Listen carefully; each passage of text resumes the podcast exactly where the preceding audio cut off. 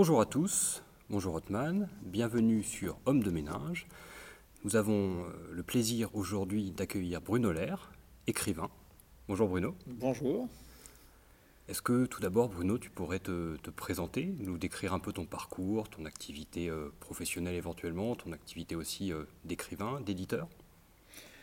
Bah écoutez, avec plaisir. Euh, voilà, donc Bruno Lair, j'ai 58 ans depuis quelques jours seulement, et on se dit 58 ans, c'est vieux, mais on se rend tous compte que le temps passe très très vite, et bien qu'il passe très très vite, on se rend compte que ben, fait beaucoup, beaucoup de choses dans, une existence. Et puis quand on commence à faire un certain bilan, on se rend compte qu'effectivement, euh, les caps euh, et les décisions et les orientations ont été très nombreuses euh, jusqu'à conduire aujourd'hui à ce que, effectivement, je, suis dans, dans l'écriture et, au-delà de l'écriture, dans également l'édition.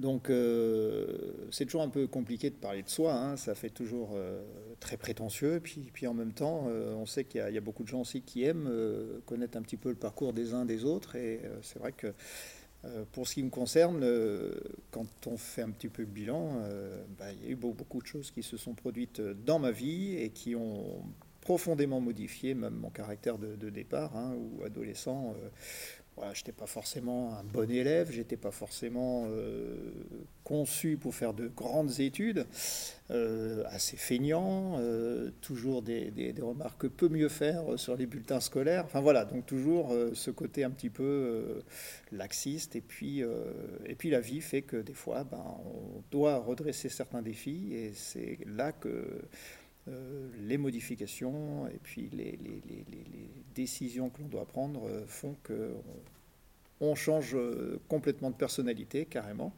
et on devient un, homme complètement différent. Comment on passe de laxiste alors à gendarme et au PJ Alors justement, donc déjà adolescent, euh, il y a eu un petit, un petit facteur euh, important qui s'est créé.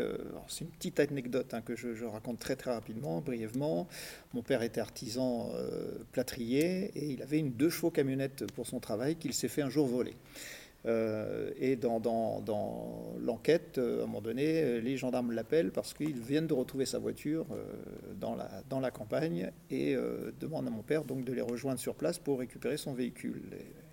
J'accompagne mon père ce jour-là, j'avais 14 ans. Et puis, le, les deux gendarmes qui étaient sur place mènent leur petite enquête sur place et interrogent une première personne qui passait à leur niveau, qui se trouvait être un Anglais. Et cet Anglais euh, ne parlait absolument pas français et les gendarmes absolument pas anglais. Et moi, 14 ans à l'école, forcément, on fait un peu d'anglais. Et je, le, gendarme, il me dit, mais toi, tu es à l'école, tu peux parler anglais, toi, tu ne peux pas leur demander euh, ce qu'ils ont vu, ce qui, éventuellement, s'ils ont été témoins de quelque chose. Et puis, euh, ça a été un déclic. En fait, ce déclic de poser des questions, même en anglais, avec mon anglais approximatif de 14 ans, euh, de poser des questions. J'ai eu l'impression d'être l'enquêteur de, la découverte du, véhicule de deux chevaux de mon père. Et ça, ça a déclenché chez moi l'envie de faire ce métier. Donc à 14 ans, j'ai décidé que je serais un jour policier ou gendarme, peu importe, mais euh, je voulais faire des enquêtes. Et c'est ce que j'ai fait dans, ma vie, effectivement. Donc à 18 ans, 19 ans, quand j'ai passé mon bac, euh, j'ai pu euh, intégrer la gendarmerie très rapidement. Et puis, euh, voilà, de fil en aiguille, je suis devenu ce, gendarme qui a commencé sa carrière en région parisienne. Et à 20 ans, j'étais donc gendarme, mais à 20 ans, je suis aussi devenu papa. Et j'étais marié, je me suis marié à 20 ans, un enfant à 20 ans. Et euh, notre premier enfant donc, est né avec un handicap euh, qui se trouvait de la trisomie 21. Et euh, bah, ça a profondément modifié toute ma vision de la, vie, de, de, l'existence, et puis en même temps aussi développer chez moi, je pense, un une fibre humaine beaucoup plus importante, beaucoup plus euh, prononcée sur l'envie d'aider mon prochain, l'envie d'apporter euh, du soulagement aux victimes, euh, l'envie de mettre ceux qui pourrissent la vie des autres hors d'état de nuire. Enfin voilà, tout, cette, ce combat, ce challenge, cette volonté de, départ de, carrière. Et s'est trouvé à un moment donné où euh, l'intégration de, mon fiston euh, en école euh, a trouvé un, peu de difficultés, a rencontré des difficultés en région parisienne et on a dû donc quitter notre vie que l'on s'était faite à l'idée sur la région parisienne pour débarquer, il y a pire hein, comme mmh. décision, pour débarquer dans le Morbihan, euh, puisqu'on avait sollicité l'ensemble des, départements de, au nord de la Loire, de Strasbourg à Brest, pour savoir où je pouvais le scolariser. Et puis, ben, étant breton d'origine, je suis finistérien, mon nom l'indique, hein, euh, le breton, euh, ça veut dire l'air, veut dire l'héritier, donc l'héritier de quoi Je ne sais pas, mais en tous les cas, c'est sa définition. donc l'ensemble des, départements au nord de la Loire, trois départements ont répondu favorablement. Il y avait Strasbourg, Rouen et Vannes. Et ben, bien sûr, étant finistérien, on s'est rapproché au plus de, la famille. Et ça a été le Morbihan à Vannes en 1993. Voilà. Et donc, comment on passe de gendarme à, écrivain? Alors, comment on passe de gendarme à écrivain? Ben, Pour deux raisons. La première, c'est que j'ai toujours adoré écrire dans, dans, ma vie. J'ai toujours aimé écrire. Euh, mais euh, j'avais une remarque d'un de mes professeurs en classe de seconde, où je m'étais pourtant, euh, comment dire, appliqué, hein, mais jamais j'aurais pensé euh, faire un aussi bon devoir en m'appliquant non seulement dans, le phrasé, mais dans, l'écriture. Enfin, c'était un très beau devoir que j'avais fait. Et puis, je me suis retrouvé avec une tôle, un 6 sur 20, euh, avec une remarque en marge de mon professeur de français de l'époque en me disant euh, ne sais pas écrire, style trop lourd, à revoir, à refaire. Enfin, tout, c'était vraiment très mauvais. Donc ça m'a mis euh, un coup d'arrêt. Hein. C'est comme quoi il faut déjà faire toujours attention à ce qu'on marque quand on est professeur. Des fois, ça peut marquer une vie. Moi, mmh. ça m'a marqué. Hein. Sincèrement, ça m'a marqué et j'ai stoppé complètement d'écrire. Euh, à partir de ce moment-là, j'ai arrêté. Mais euh, ça m'a rattrapé à l'âge de 37 ans, je crois, quelque chose comme ça. Enfin, c'était en 2002, c'est très clair dans ma tête. Hein. J'ai eu un petit un pépin de santé qui m'a nécessité certain nombre de semaines d'arrêt et euh, dans l'occupation du moment, euh, je me suis remis à écrire. Et je me suis mis à écrire donc euh, pour la deuxième raison, qui a été qu'avant de me remettre à l'écriture, je me suis mis à la lecture, remis à la lecture, parce que gendarme, je ne fais pas de dessin à ceux qui connaissent bien le milieu, mais on n'a pas beaucoup, beaucoup de temps de libre, on a beaucoup de travail à accomplir, beaucoup d'heures de service à réaliser. Et donc euh, la lecture, on l'oublie un petit peu. Euh, et donc je me suis remis à la lecture et j'ai lu un bouquin d'un polar local. Euh, voilà. Et quand j'ai lu ce, livre-là, je me suis dit, mince, c'est peut mieux faire, comme dirait l'autre, un fameux professeur, peut mieux faire, mal écrit, style trop lourd. Et euh, comme je ne suis pas homme à critiquer euh, facilement, euh, je dis bah, c'est bien gentil de critiquer, bah, t'as qu'à faire mieux. Et puis bah, voilà, je me suis tenté à l'exercice. Et voilà pourquoi de gendarme, je suis passé à écrivain, mais tout en restant gendarme quand même. Parce que donc, dans, pendant mon temps d'activité, je suis quelqu'un qui a cette chance-là, je ne sais pas si c'est une chance, mais en tous les cas, c'est un constat, qui dort très très peu. Donc euh, je, dors entre 3 et 5 heures, bien que ça se soit un peu plus amélioré ces temps-ci, un peu plus d'heures de, sommeil ces temps-ci, mais 3 à 5 heures par nuit, donc ça aide à laisser du temps libre euh, en dehors de l'activité professionnelle. Et donc euh, je me suis mis à écrire des, des manuscrits sur ces temps libres-là. Et euh, j'ai soumis les deux premiers manuscrits au prix du Quai des Orfèvres, qui permet, euh, en France, c'est le seul prix euh, sur manuscrit anonyme, de jamais publié, jamais connu, donc de, se présenter à un concours. Et avec ces deux manuscrits, j'ai été à chaque fois finaliste du prix du Quai des Orfèvres. Donc deux années consécutives qui ont eu pour résultat de me voir être contacté par un certain monsieur Paul Lefebvre, qui était chroniqueur judiciaire sur France 2 à l'époque, et qui euh, m'appelle un jour sur mon lieu de travail, sur mon portable, il me dit, est-ce que vous pourriez me communiquer votre adresse mail J'aurais quelque chose à vous envoyer. Je dis, mais vous êtes qui? Parce que je n'avais pas reconnu, je ne pas qui c'était, je n'avais pas tilté sur le moment. Et, euh, ben, il me dit, je suis un peu offusqué, parce que oui, je suis Paul Lefebvre, bon, mais oui, oui, ah d'accord, la voix effectivement commençait à me parler. Donc je lui donne mon adresse mail, c'est un contrat d'édition. Et donc voilà comment euh, j'ai mis le pied dans, le monde de l'édition euh, sans avoir eu à rechercher un éditeur, puisque c'est l'éditeur euh, qui est venu à moi du fait de mes deux positions de finaliste du prix du Quai des Orfèvres à l'époque. Et donc c'est un prix juste pour les polars.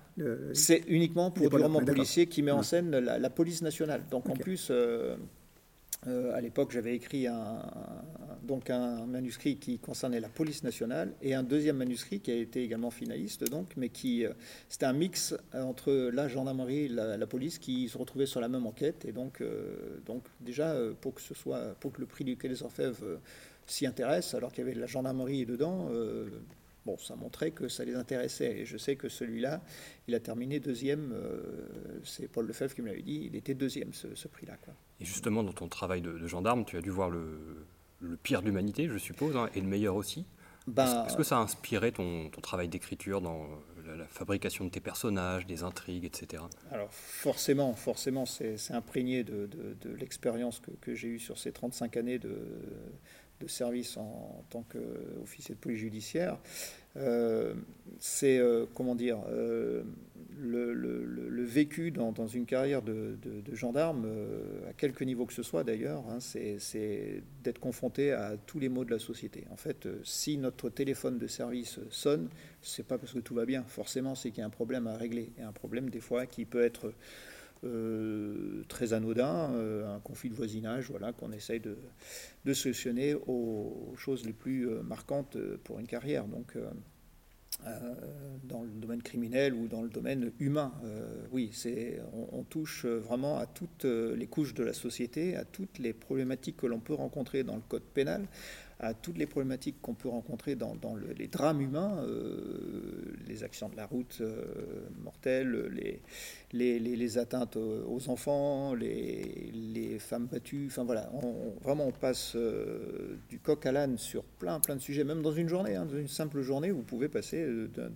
d'une scène cocasse où, vous en rigolez parce que c'est tellement drôle que comment les gens peuvent des fois se mettre dans des situations particulières à euh, cinq minutes plus tard un appel qui vous amène sur, euh, sur des drames humains euh, horribles quoi, et catastrophiques. Alors il faut essayer de se, se, faire sa carapace de, de tous, tous, ces événements et bon, souvent on dit on les assimile, on les assimile, on garde sur soi, on est, on est, on est échaudé. Non, on n'est jamais échaudé à tout, tout confronter et euh, mettre en mots euh, tout, tout, cela, des situations réelles, ça, je m'en sentais pas capable dans un bouquin. C'est mmh. pas, non, non. Moi, je, je, tiens à signaler que tout ce que j'écris, c'est de la fiction. Ça n'a strictement rien à voir avec des, des, enquêtes connues ou quoi que ce soit. En revanche, toute euh, toute la construction de l'histoire, les personnages, tout ça, c'est entre guillemets du réel. C'est vraiment comme ça que ça se passe. C'est vraiment euh, les gens que l'on rencontre euh, qui, euh, cinq minutes avant que le drame ne les touche, bah, vivaient une vie comme Pierre-Paul Jacques, et puis tout se passait très très bien dans le meilleur des mondes, et puis paf, arrive cette fraction de seconde où tout bascule. Et voilà, c'est ces gens-là que, que, je mets en, scène, que je mets en mots dans, dans, dans mes bouquins et euh, qui les rendent, et c'est souvent les, les, remontées, les critiques qui me reviennent, c'est que ben, les gens s'identifient clairement au personnage, puisque euh, le fait d'être euh, imprégné de toute cette misère du monde, j'ai envie de dire, hein, parce que des fois, c'est, vraiment, ça touche vraiment le fond, ça permet d'être vrai, d'être, concret dans, ce que l'on peut écrire sur les gens. Et justement, comme tu as été au PJ, et euh, je sais que l'OPJ doit porter une attention toute particulière, notamment à la procédure. Ah, L'OPJ, c'est Officier de police judiciaire.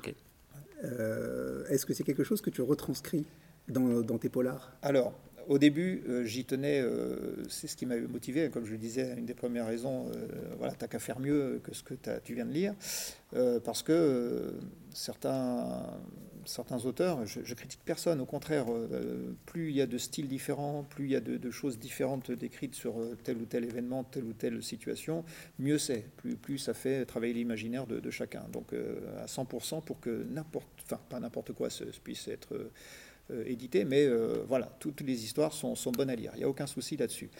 En revanche, je me suis attaché à faire en sorte que mes écrits autant étaient fictifs, autant étaient réels dans, le vécu des, personnages, autant correspondait également à la procédure pénale, pour que rien ne soit tiré par les cheveux, que, que chaque élément d'enquête, élément d'investigation soit réel. C'est comme ça que ça se passe vraiment en gendarmerie. C'est comme ça réellement que ça se passe dans la police nationale, puisque c'est le, le, code de procédure pénale qui régit le, le, fonctionnement et l'action de, la police comme de la gendarmerie, c'est exactement les mêmes, euh, c'est la même police judiciaire pour les deux institutions, il n'y a aucun souci là-dessus. Donc il faut que ce soit concret.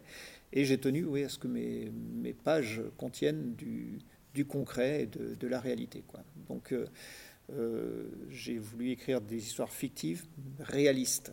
Donc c'est un petit peu, un, un, petit peu paradoxal, mais tout effectif, mais réellement euh, écrit tel que si le fait avait été réel, euh, ça se serait euh, vécu, quoi, ça se serait fait. Ok. Et est-ce que parmi tes livres, il y en a un dont tu es plus particulièrement fier et dont tu voudrais nous, nous parler? ah alors ce genre de questions, j'ai toujours à peu près la, même réponse. C'est un petit peu quand on, quand on se met à écrire, on, est très fier de ce qu'on écrit, et surtout quand on a l'objet, le livre en main. Et pas forcément à l'apparenter à cette manière-là, mais euh, un livre, c'est un petit peu comme un, enfant qu'on a pu créer, qu'on a et euh, dire que l'on préfère plus tel bouquin ou tel autre, euh, c'est des fois compliqué. C'est parce qu'on on aime tout ce qu'on a fini par écrire, avec peut-être effectivement une petite préférence. Et moi, ma préférence, elle porte comme sur la série que j'ai écrite sur les chevaux de Troie, la série Les chevaux de Troie. Euh, parce que c'est un style totalement différent de ce que j'avais initialement euh, écrit, euh, où j'étais vraiment dans l'enquête policière, dans l'enquête gendarmerie, des affaires criminelles, et puis voilà, on, évoluait au sein de l'enquête avec les enquêteurs comme avec l'auteur. Et avec la série 3, c'est un style totalement différent, où là, c'est carrément du roman d'action, du roman d'aventure, où je me suis vraiment mis en difficulté pour euh, tenter d'écrire une série qui, pouvait plaire euh, sans que ce soit vraiment une enquête policière. Et j'ai eu la grande surprise de voir qu'en fait ça, ça, a cartonné, quoi. Ça, ça, a énormément plu et les retours que j'en ai eus, euh, c'est juste incroyable. Et donc du coup, ouais, j'ai presque envie de dire que un ancien officier policier que l'ancien officier d'officier de police judiciaire que je suis, bah, préfère presque des bouquins qui ne parlent pas forcément d'enquête policière. Est-ce que tu veux parler un peu de l'intrigue justement des chevaux de Troie? Alors les chevaux de Troie, donc pour euh, résumer un petit peu la, la, teneur, c'est que je suis parti du, principe où en 2005, lorsque deux, jeunes garçons euh, étaient, morts dans un transformateur poursuivi par la police, euh, je me suis imaginé que tout ça pouvait être fomenté par une caste politicienne qui avait un intérêt certain à ce que euh, les banlieues, lorsque cet événement a eu lieu, euh, s'étaient embrasées, qu'en fait que l'embrasement de ces banlieues-là entraîne un certain chaos en France pour euh, permettre l'instauration d'un pouvoir un peu plus autoritaire, voire carrément autoritaire. Et pourquoi cette euh, idée m'est venue C'est parce que euh, sur mon temps de travail, constamment, j'entendais les gens dire Oui, mais on n'a plus de liberté, euh, on est tout le temps contrôlé, on ne peut plus faire ce qu'on veut. Et je dis Mince, en France, il y a quand même beaucoup de liberté, quoi. on peut faire quand même beaucoup, beaucoup de choses, et on ne peut pas dire que quand on prend en comparaison certains pays, certaines situations, même actuellement, on voit ce qui se passe en Ukraine et tout cela on se dit, mince, on ne peut pas dire qu'en France, on n'a pas le droit de faire ce qu'on veut, on n'est pas libre de nos mouvements. Et, en fait, j'ai senti qu'il y avait un danger de, croire que euh, on, pouvait ne pas perdre nos libertés telles qu'on les connaissait. Et du coup, euh, il m'était important dans, la teneur de cette série-là d'insister sur le fait qu'il était important de, lutter euh, pour conserver nos libertés. Et que du coup, cette affaire-là des chevaux de Troie, euh, débutait sur cet événement de 2005, et après on part bien sûr sur une fiction complète, heureusement, et euh, où un ancien policier du service de haute protection des hautes personnalités, euh, de protection des hautes personnalités, donc est témoin d'un assassinat et devient en fait un homme à abattre puisqu'il a mis le pied et le doigt dans un engrenage d'un complot au plus haut niveau de l'État. Donc c'est toute une affaire de chasse à l'homme le tome 2, on est plus dans, le domaine de la résistance, euh, comme on a pu connaître en 1945. Et puis le, dernier tome qui vient de sortir il y a, deux mois, qui lui est dans, toute la phase peu d'imposer de la terreur, du terrorisme sur le territoire national. Voilà, donc c'est une série vraiment très, très vivante, très, très bougeante, beaucoup, beaucoup d'actions et qui, qui, plaît énormément. J'ai surprise de voir que dès qu'une personne achète le tome 1, dans, les jours qui suivent, euh, ben, le tome 2 il disparaît et puis le tome 3 euh, est réclamé. Donc euh, oui, c'est presque celui que je préférerais sur, tout ce que j'ai écrit. On verrait bien une adaptation en série d'ailleurs. Ce serait, c'est le retour que, j'en ai. Et on me dit, ah, punaise, ça ferait un super film ton truc là. Ouais. Bah oui, bah, avis aux amateurs. Hein. Ah, voilà, s'ils nous entendent. Bah oui. Alors concernant le processus d'écriture, euh, comment tu fais? Euh, On dit souvent qu'il y a des, jardiniers mhm. et qu'il y a des, architectes. Jardiniers qui voilà, laissent pousser, qui regardent, qui assistent, qui est un peu spectateur du processus d'écriture. On dit qu'il y a des architectes qui prennent les choses d'en haut et qui euh, ont tout décidé a priori. Comment ça se passe pour toi? Alors, euh, pour ce qui me concerne, j'estime écrire euh, ce que j'appelle moi une écriture instinctive. Je, n'ai jamais fait de plan. Je n'ai jamais euh, pris une feuille de papier dit, bon, chapitre 1, je vais parler de ça, chapitre 2, on va aller là, chapitre 3, telle partie, telle partie, en faire un espèce de, plan très détaillé comme on pouvait le faire dans, dans les dissertations, il fut un temps. Euh, au contraire, non. J'ai un squelette. Hein, je ne vais pas cacher. C'est pas, pas que j'ai pas un plan, c'est que j'ai un squelette d'idées euh, de, du livre tel qu'il, je voudrais qu'il euh, euh, il, soit euh, à la fin de, l'écriture, au mot, fin, mais euh, je ne prépare rien à l'avance. je me lance dans l'écriture du roman et puis au fur et à mesure, je vis avec mes personnages, je vis avec les situations, un peu à l'image de, se trouver dans, un cinéma, une projection du film sur grand écran, et puis au fur et à mesure, on, vit le film comme moi je vis le roman que j'écris en décrivant la scène que je vois, en me mettant à la place du personnage, qu'est-ce qu'il ressent, qu'est-ce qu'il sent, qu'est-ce qu'il entend, qu'est-ce qu'il voit, euh, l'effet du vent euh, sur le visage, le, toucher, voilà, j'essaye de, donner vie à chaque scène, et au fur et à mesure, j'écris, mais je développe l'histoire euh, avec des fois une fin que j'ai imaginée au tout début de, l'ouvrage et puis qui correspond absolument pas à ce que j'avais en tête au départ, quoi. Donc euh, c'est vraiment une, écriture instinctive, pas, pas, de, pas de recherche particulière. J'essaye d'employer le minimum de, vocabulaire compliqué. Je trouve euh, pas forcément intéressant d'avoir un, avoir un bouquin et puis un deuxième euh, sur le genou, sur le deuxième genou qui, qui est en fait le dictionnaire. Je ne vois pas trop l'intérêt. autant qu'à faire, autant faire une écriture fluide, simple, et puis voilà, qui se lit très tranquillement. Ouais, c'est un processus d'écriture qui ressemble un peu à celui de Stephen King, qui disait que l'histoire, elle existait déjà avant lui, mmh. et qui faisait que la déterrer. Lui, il se comparait à un paléontologue qui allait chercher un fossile et qui prenait une histoire qui existait déjà, qui découvrait au fur et à mesure euh, avec ses personnages. l'image, euh, l'image est totalement euh, adaptée à ce que j'ai en tête, moi, parce que il m'est arrivé, d'ailleurs, dans, mes histoires, d'avoir un personnage phare hein, qui, qui, devait aller jusqu'au bout, et puis comme enfin, le, côté instinctif de, l'histoire au moment où j'écris, à un moment donné, je, le fais mourir, cette, ce personnage-là. J'ai encore ça en tête, hein, ça m'avait marqué. Je dis, mince, mais c'est complètement couillon ce que tu fais. Tu en avais besoin de ton personnage. Qu'est-ce que. Et je me suis posé la question, mais pourquoi je, je le fais moi Mais je dis parce que c'est d'une logique implacable. Et c'est un peu comme l'archéologue, effectivement, ou le paléontologue qui, qui, avec son pinceau, il découvre un truc, et puis un tout petit morceau d'os, et qui découvre un grand squelette derrière. Et euh, oui, parce que c'est à ce moment-là, on ne s'attend pas à trouver euh, cette situation dans, dans l'écriture, et, ça modifie la fin, ça, ça, oblige à retravailler un petit peu son, son histoire, et ça, ça, la rend encore plus vivante. Mmh. Et si nous, on est surpris nous-mêmes dans, dans l'écriture d'un d'un scénario, si nous-mêmes on est surpris de, changer son scénario, qu'est-ce qu'il en est pour le lecteur? C'est qu'il s'y attendait pas du tout non plus, et du coup, ça, ça, ça donne encore plus de, valeur et d'intérêt à l'histoire. Et du coup, quand tu parles du, du, lecteur, on va parler du, du troisième intervenant dans la, quand, quand, tu sors un roman, qui est celui de l'éditeur. Parce que tu es éditeur aussi. Voilà, je suis également éditeur maintenant. Oui. Donc, euh, comment, comment on passe du coup d'écrivain de, d'écrivain euh, qui, qui, qui, reçoit sur son mail euh, une proposition de contrat d'édition à à lancer sa propre maison d'édition avec euh, tout ce que ça induit comme, euh, comme charge, comme contrainte euh.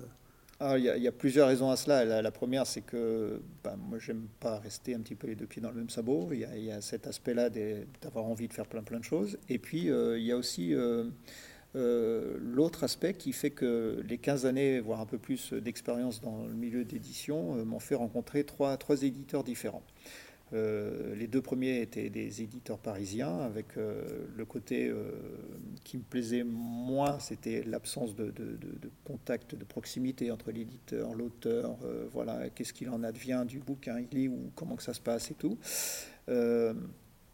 Et puis un troisième éditeur qui était un, éditeur breton, un, petit éditeur aussi, Noir Édition, je le cite parce que c'est quelqu'un, c'est une maison que j'estime beaucoup, qui a été euh, une nouvelle façon de percevoir le monde de l'édition, puisque c'était une petite structure à la base, et je sais qu'aujourd'hui ils se sont bien agrandis et ça fonctionne très bien, Noir Édition dans le 22, et euh, où là il y a eu ce, côté euh, proximité avec l'auteur, prise en compte de l'auteur, son, envie, son intérêt, et puis cela dit en passant, la première fois où un éditeur me versait des droits d'auteur. Donc, euh, maison honnête, maison euh, sérieuse et tout. Donc, euh, tout en avançant moi dans ma carrière, je me disais, ouais, mais c'est quand même bien d'être éditeur parce que ça, ça permet aussi de, rencontrer des auteurs, de, d'être un petit peu à répondre à leurs attentes. Et, mes 15 années d'auteur sous, sous, contrat d'éditeur euh, m'a fait aussi connaître ce que moi j'aurais aimé que mon éditeur fasse, des choses comme ça. Et, je me suis dit, bah, comme pour ce fameux polar que j'avais lu et qui m'a dit, qui m'avait fait dire, bah, t'as qu'à faire mieux, bah, je dis, bah, t'as qu'à faire aussi, quoi. Et puis, euh, donc j'avais informé mon éditeur breton, euh, donc Noir Édition, que tôt ou tard, donc je, je créerai ma propre structure. Et puis c'est ce qui s'est produit en, le 1er janvier 2019. J'ai ouvert ma boîte d'édition. Donc, euh, et tu as combien d'auteurs euh, Tu as suivi combien d'auteurs? Alors, au tout départ, il n'était pas question que je prenne quoi que ce soit d'autre comme auteur parce que je ne voulais pas m'embarquer, embarquer quelque auteur que ce soit dans mon aventure si c'est pour qu'au bout de six mois, je me dise, bah, c'est pas viable, la maison se, se casse la figure.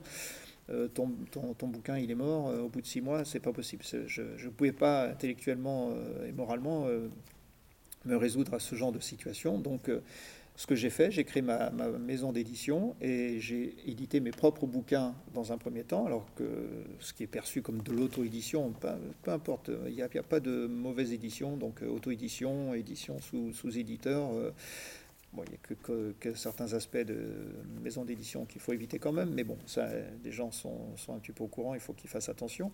Mais euh, je voulais m'assurer que euh, ce que je mettais comme, euh, en place comme structure était viable. Et au bout de quatre ans, bah, bien sûr, dans, cet espace-temps entre 2019 et 2022 et 2023 aujourd'hui, tout le monde sait qu'il y a eu la, phase Covid. Donc ça a été un petit peu plus chaotique, un peu plus compliqué. ça a mis du temps pour faire un bilan vraiment de la, situation. Et à ce jour, je me suis rendu compte que c'était extrêmement viable. Donc euh, je pouvais, en de ma manière de fonctionner, c'était tout à fait faisable, tout à fait viable. Donc euh, euh, ben, aujourd'hui, j'ai recruté un auteur il y a peu. Il y a un deuxième auteur qui rejoint la maison d'édition. Et là, il y, a, deux autres auteurs qui ne le savent pas encore, mais qui vont avoir bientôt un appel de ma part je garde le suspense pour ces gens-là, bien évidemment. Donc, euh, enfin, c'est parmi ceux qui m'ont adressé des manuscrits. Donc, déjà, ils savent que il y a deux, deux, qui, euh, deux parmi eux qui vont avoir le plaisir d'avoir mon appel bientôt. Donc, euh, la petite maison BLH Édition que, que je mène bah, monte tranquillement et puis prend de l'essor. Bruno, justement, bah, l'entretien touche un peu à sa fin. Donc, euh, dernière question sur euh, bah, l'actualité de la maison d'édition, les, prochaines sorties et éventuellement où est-ce qu'on peut trouver euh, à la fois tes bouquins toi et puis les bouquins que tu vas éditer, où est-ce qu'on peut les acheter ou les découvrir Où est-ce qu'on peut te rencontrer? voilà, alors pour ma, pour ma part, donc ma, mon actualité, c'est que j'ai sorti il y a deux mois le, tome 3 de la fameuse série Les, Chevaux de Troie. Donc ça, c'est l'actualité pour ce qui me concerne. Pour l'actualité de la maison d'édition, c'est l'apparition ben, on, est, on est mardi aujourd'hui. Dans, deux jours, je suis chez l'imprimeur. Je vais chercher tout le stock du premier euh, bouquin d'un autre auteur pour, euh, dans ma maison d'édition qui va sortir euh, tout prochainement. On peut avoir le titre On peut avoir le, titre, on peut avoir le nom de la personne, puisque le contrat est signé. Le, le titre, c'est un polar, c'est Le coup de grâce. Grâce, la ville de Grâce dans le sud de la France. Le coup de grâce, c'est de Bernard Laran, qui est un auteur euh, qui a à ce titre, à ce jour, une quarantaine de titres déjà euh, écrits, euh, écrits de, de, part et d'autre chez, différents éditeurs ou en auto-édition. Et donc, ça a été notre premier auteur recruté. Le deuxième, pour l'instant, c'est en cours de correction. Le contrat n'est pas signé, donc je, n'en parle pas, mais c'est une personne qui réside sur Auray. Ok. Euh, hasard de, géographique, hein, puisque je reçois des manuscrits de partout de la France et même des États-Unis. J'en ai reçu un de San Francisco, c'est assez surprenant. Donc, euh, et un autre de Corse. Enfin voilà, ça vient de partout. Mais, où est-ce qu'on peut les trouver? Pardon Et où est-ce qu'on peut les trouver Et on peut les trouver euh, dans n'importe quelle librairie. Ça se commande dans n'importe quelle librairie de France et de Navarre. Et puis sur les salons, euh, à la rencontre directe avec le lecteur. Euh, le prochain salon, je peux l'annoncer d'ailleurs, c'est, il vient de tout nouveau, d'être tout nouvellement créé. Ce sera sur la ville de Baden le 16 juillet sur Port-Blanc. Donc il y aura un salon du livre consacré au polar et au livre jeunesse. Ok. Voilà. Super. Bah, Bruno, merci beaucoup. Merci à vous. Et euh, bah, très bientôt, j'espère. On Je les auditeurs à aller découvrir son travail en tant qu'auteur, mais aussi en tant qu'éditeur. Merci beaucoup. Très bonne journée. À vous également. Au revoir. Au revoir.